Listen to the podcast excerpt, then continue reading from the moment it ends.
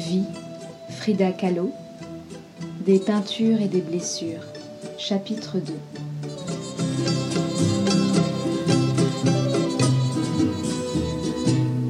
Le temps guérit presque tout. Après mon accident, je commence à fréquenter des cercles de communistes, de marxistes et d'exilés politiques. Je retrouve le goût de la conversation, l'envie de danser et de boire de la tequila.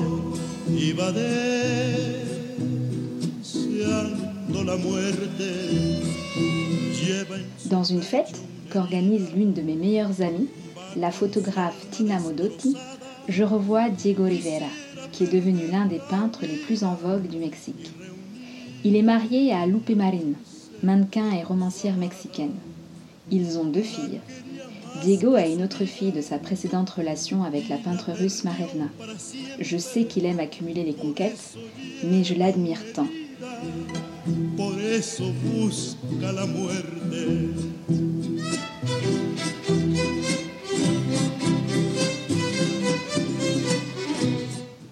Un jour, quand j'étais encore étudiante, je lui avais amené quatre de mes peintures pour qu'il me donne son avis. Alors qu'il était perché sur les échafaudages du ministère de l'Éducation, je l'interpelle. Diego, descendez Et tout humble et gentil qu'il est, il descend. Écoutez, je ne viens pas vous draguer même si vous êtes un coureur de jupons. Je viens juste vous montrer ma peinture. Si ça vous plaît, dites-le moi, et si ça ne vous plaît pas, dites-le moi aussi, pour que dans ces cas-là, je trouve un emploi pour aider mes parents. Alors il me répond. J'aime beaucoup votre peinture, surtout cet autoportrait qui est de loin le plus original. Vos trois autres tableaux ressemblent à ce qui se fait déjà. Rentrez chez vous, peignez un autre tableau, et dimanche prochain, je vous dirai ce que j'en pense. C'est ce que j'ai fait. Vous avez du talent, il m'a dit. On devient amis, collègues et amants. Je l'appelle affectueusement Barigon, gros bidon et me moque de sa tête de crapaud. Lui, loin de se fâcher, rit aux éclats.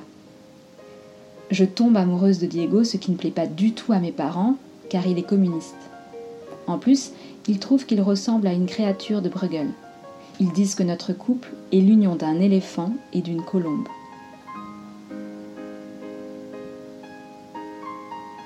Mon père dit à Diego N'oublie pas que ma fille est une personne malade et elle le sera toute sa vie. Elle est intelligente, mais pas jolie. Pense-y. Si malgré tout vous voulez vous marier, je vous donne mon consentement. Mes parents s'occupent donc de tout pour qu'on puisse se marier le 21 août 1929. J'ai 22 ans. Diego en a 43. C'est notre bonne qui me prête des jupons, une robe et un voile. Avant, je m'habillais comme un garçon. J'avais les cheveux courts, je portais des pantalons, des bottes et un blouson en cuir. Mais quand j'ai commencé à fréquenter Diego, je me suis mise à porter les costumes de Tijuana, les robes traditionnelles des femmes de Tehuantepec, du sud du Mexique. Ce sont des robes colorées, avec des fleurs brodées au fil de soie sur du velours. Le vêtement est paré de bijoux en or, transmis de génération en génération. Je cachais alors ma jambe handicapée sous de longs habits mais je mettais toujours une clochette sur ma botte orthopédique.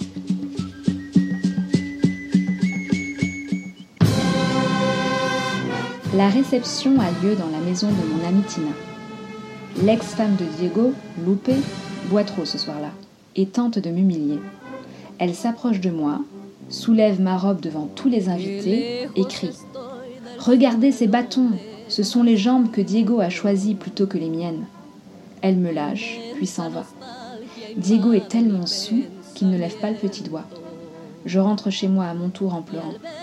Il se passe plusieurs jours avant que Diego vienne me chercher et me ramène chez lui. Peu après notre mariage, Lupe m'accompagne acheter des ustensiles de cuisine et m'apprend quelques plats. Elle me montre aussi comment emballer la nourriture pour l'amener à Diego quand il travaille. On la met dans de jolis paniers fleuris avec des serviettes brodées de citations.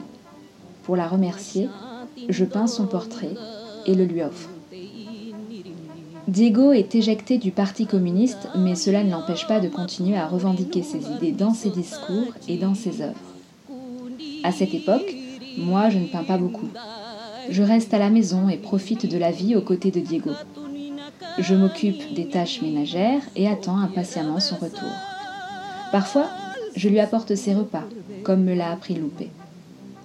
Je collectionne les objets, l'artisanat populaire du Mexique, les bijoux, les poupées, je fume, je bois, je vais au théâtre, j'écoute les mariachis, j'écris des lettres, je chante, je danse.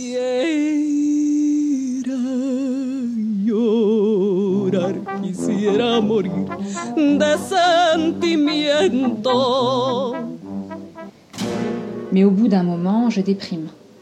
Diego commence à me tromper.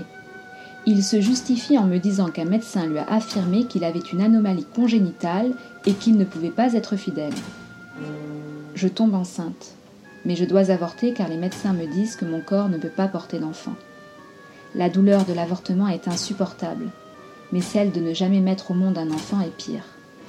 Je n'arrête pas de pleurer, mais je me console en cuisinant, en faisant les ménages et parfois en peignant mais la sensation que mon corps porte en lui toutes les blessures du monde ne me quitte jamais.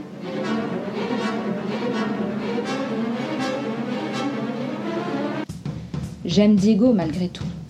J'aime être avec lui, le regarder peindre ses grandes fresques. En plus, il me demande toujours mon avis. Moi, je peins pour passer le temps, pour moi-même. Lui, il peint pour le peuple. En 1930, j'ai 23 ans. Nous déménageons aux États-Unis. Diego a été appelé pour réaliser une fresque pour le San Francisco Stock Exchange et pour le California School of Fine Arts. En 1931, on déménage à New York parce que le MoMA organise une exposition spéciale sur ses œuvres. Mexico me manque, mais je suis fascinée par cette ville. J'adore les films de Chaplin, des frères Marx et Disney. À cette époque, on loue des chambres dans des hôtels de luxe et on enchaîne les soirées où j'aime me faire remarquer. Je parle fort, je lâche des grossièretés pour voir la tête des invités coincés. J'attire forcément l'attention et malgré les critiques, je sais que tout le monde m'adore. Je rencontre alors l'artiste américaine Lucienne Bloch qui aide Diego dans son atelier. Nous devenons de grandes amies. Mais je ne supporte pas la high society d'ici avec tous ces riches. Au Mexique, j'ai vu tellement de gens pauvres sans rien à manger ni même un lit pour dormir. Ça m'a beaucoup marqué. C'est écœurant de voir tous ces riches qui font la fête jour et nuit, alors que des milliers de gens meurent de faim.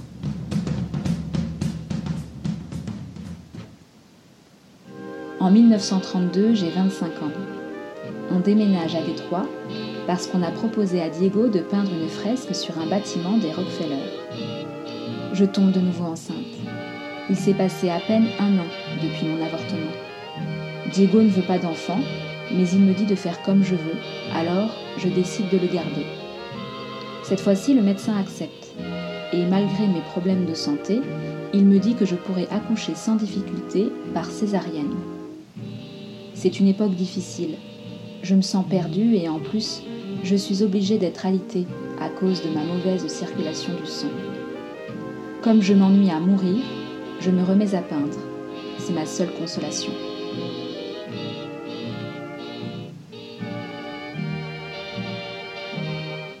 Le 4 juin, lors d'une nuit d'été étouffante, je perds mon bébé et je manque de mourir.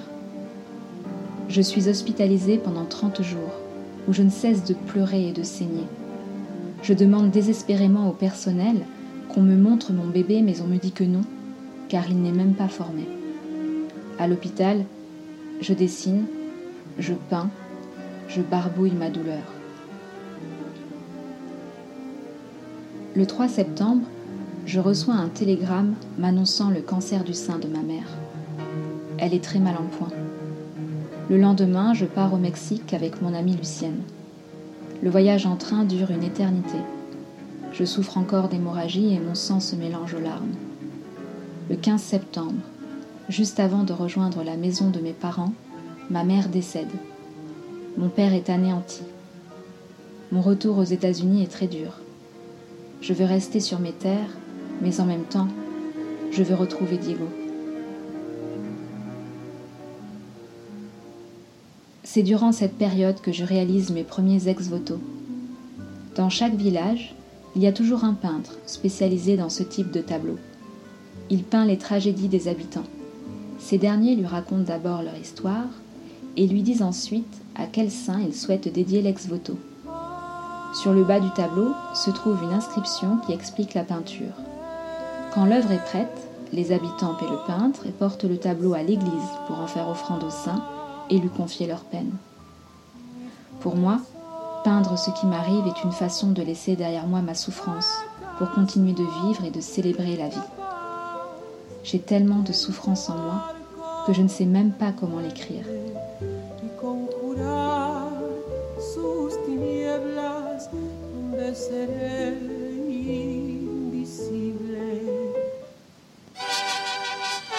Diego a bien avancé dans son travail pour le centre Rockefeller. Sur la fresque, il a peint le visage de Lénine, ce qui provoque un tollé. Comme il refuse de l'enlever, on l'empêche de terminer son travail et la fresque est détruite.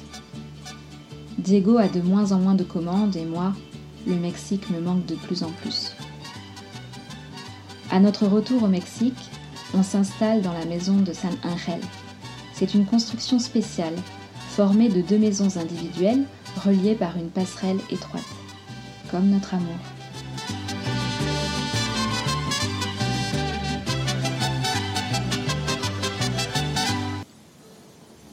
Diego est faible, amaigri, pâle et déprimé.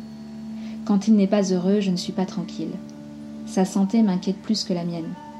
Il pense que tout ce qui lui arrive est de ma faute parce que je l'ai forcé à revenir au Mexique. Toute l'année 1932, je suis malade. On m'ampute de cinq phalanges du pied droit et je subis une nouvelle fois un avortement. Diego se plaint des frais hospitaliers et me rend responsable de notre ruine. Mais ce qui me rend encore plus triste alors, c'est que Diego entame une liaison avec ma sœur, Christine. Je ne pensais pas qu'une douleur aussi forte était possible.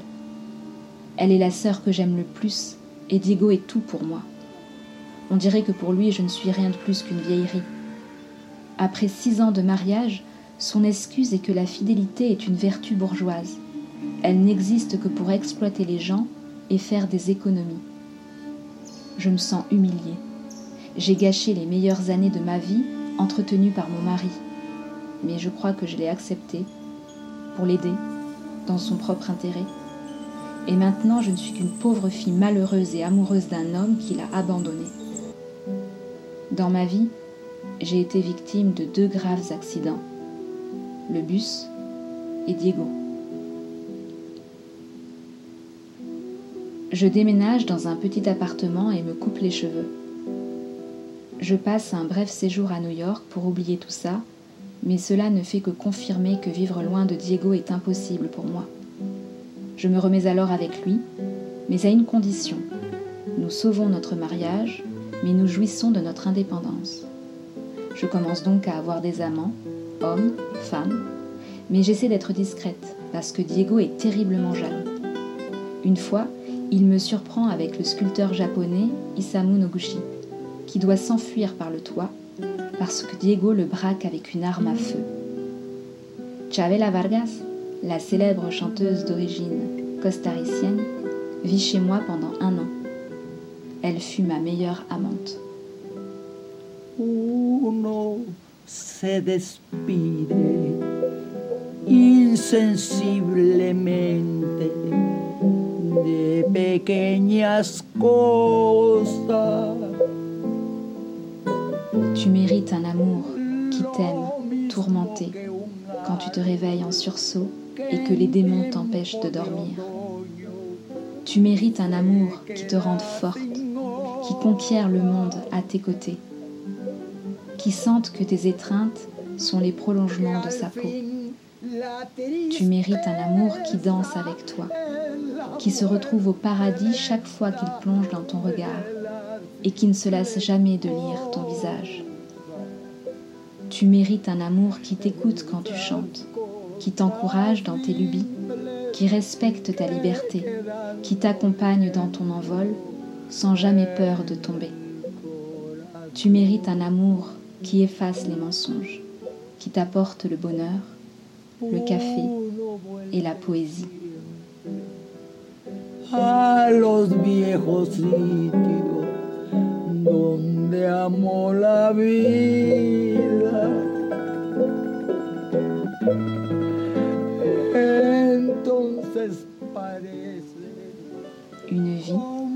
Frida Kahlo, fin du chapitre 2, des peintures et des blessures. Por eso, muchacha, no partas. Ahora soñando